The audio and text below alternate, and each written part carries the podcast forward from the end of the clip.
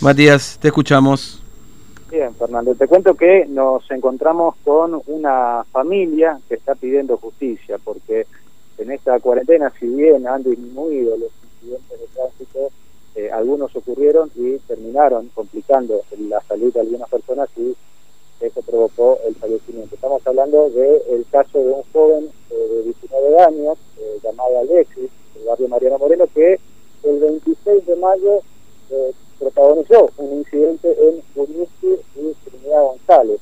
Una camioneta lo pasó por encima a las 10 de la noche cuando eh, justamente se encuentran en esa intersección en donde hay semáforos, pero en ese momento el semáforo estaba intermitente. El conductor de esta camioneta, lejos de quedarse a ver qué es lo que había ocurrido, se subió a la fuga del lugar. 38 días estuvo internado este joven y acaba de fallecer hace tres días. Y la familia está pidiendo eh, justicia. Si bien ya hay una causa que está investigando mm. la justicia, eh, la familia quiere que avance rápido esto porque tiene la información de que el conductor de esa camioneta nunca fue detenido y que sigue conduciendo. Estamos con Micaela, que es la hermana de Alexis. Micaela, muy buenos días, una forma de decir porque todavía están en pleno duelo por el fallecimiento de tu hermano. Fue así, ¿no? El 26 de mayo ocurrió este accidente. Hola, buenos días a todos. Sí, eh, fueron 38 días de, esperanza que teníamos con mi hermano para que él salga y, bueno, hace tres días él falleció. Eh, hoy nos toca nos toca que justicia por él para que para que esto llegue a una concientización de que hay que respetar las, las normas de seguridad, eh, las normas de viales. Él ahora ya no está con nosotros, tenía solamente 19 años, una vida por, por vivir sería, tenía muchas ganas de vivir, lo demostró en esos 38 días, así que nada, estamos pidiendo justicia por él. Claro, en el momento del accidente, ¿cómo fue? Semáforo estaba intermitente, su hermano se estaba yendo a tu casa después de trabajar y ahí fue cuando esa camioneta eh, la pasa literalmente por encima.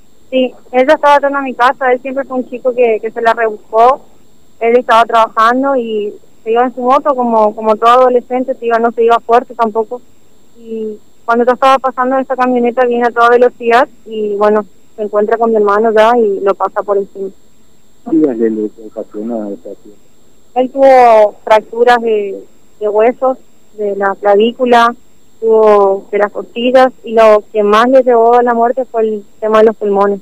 Tuvo los dos pulmones muy lastimados. Esta persona que, eh, que fue tu hermano, ¿Se detuvo en algún momento después del accidente a ver qué fue lo que pasó o se retiró del? Eh, nosotros tenemos testigo de que él eh, se, o sea, lo pasó por encima y se fue. Nosotros tenemos un video donde se ve que él, como él venía a la velocidad que venía, mi hermano se estaba pasando y ahí se ve todo. Eh, pero tenemos testigo de que él se va, se va y, y, y después vuelve, obviamente. Pero tampoco lo socorrió, tampoco la gente que estaba ahí fue lo que le socorrió a mi hermano, o lo ayudó. Por eso él llegó con vida al hospital. Ahora, hay una causa que ya está investigando en la justicia y hay una carátula también. Sí, hay, ya la causa está como un homicidio culposo. La causa, la causa ya está, así que nada, nosotros como familia, lo único que pedimos que lo que nos indigna sería lo que más tristeza nos da. Uno primero es que mi hermano no está más y otro que como, como ser humano, él hizo algo inhumano. Nunca se acercó cuando mi hermano tenía vida, nunca se acercó a preguntar cómo estaba, cómo quedó, qué necesitaba. Eh, gracias a Dios nosotros tuvimos el apoyo de muchas personas porque él eh, ya desde el primer momento eh, nosotros hemos pedido donación de sangre y toda la gente, toda la gente eh, lo ayudó. Pero él tampoco se acercó ahora, que ya que pasó todo esto, el tema que ya él no está, tampoco se acercó a darnos las condolencias en ningún momento, ni a mis papás ni a, ni a nadie.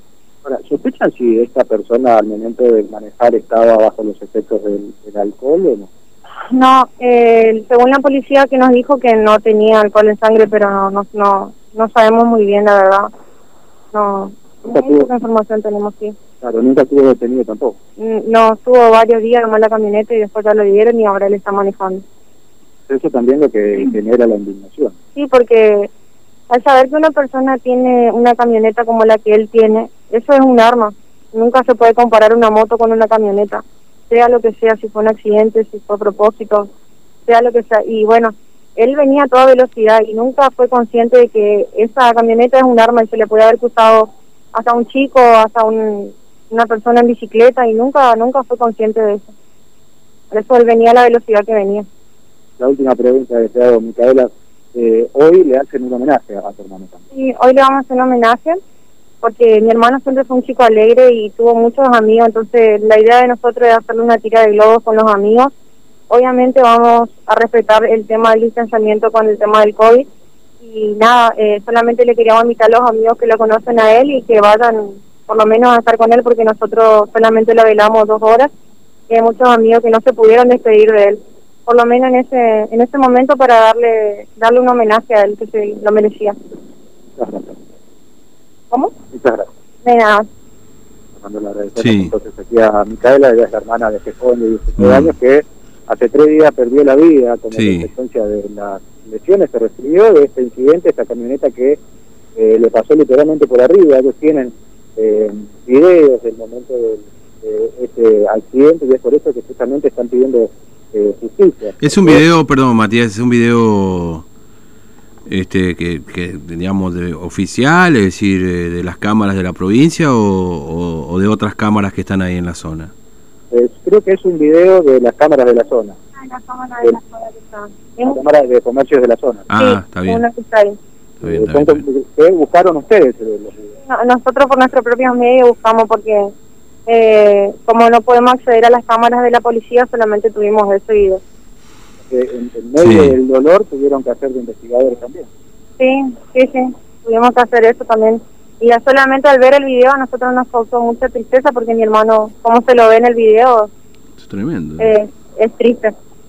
Tremendo, Gracias, Sí. Eh, bien, Fernando. No, bueno, me parecía importante esto aclararlo, Matías, porque lamentablemente esto que cuenta Micaela, me dijiste, ¿no? Sí, sí, eh, es lo mismo que lamentablemente hemos escuchado tantas veces, ¿no? Es decir, que los propios familiares se terminan convirtiendo en investigadores para tratar de, de, acorralar al responsable de este incidente vial, ¿no? Es decir, alta velocidad, desaprensión, abandono de persona, aunque, este, bueno, en fin, eh, este, homicidio culposo por ahora la carátula de la causa, el, conductor está claramente identificado, ¿no? Exactamente, está claramente identificado porque al momento de, ocurrir el accidente mm. eh, no se detiene la terminal el conductor no se detiene, que da la fuga del lugar. Cuando Alexis pide a los gritos ayuda, salen algunos vecinos, personas que estaban transitando, esto era a las 10 de la noche, eh, él volvía de trabajar, habían algunos vehículos que circulaban y vecinos de la zona. Entonces salieron a auxiliarlo y al momento en el que comenzó a llegar la ambulancia, etcétera, ahí hay algunos testigos que señalan que la camioneta vuelve al lugar.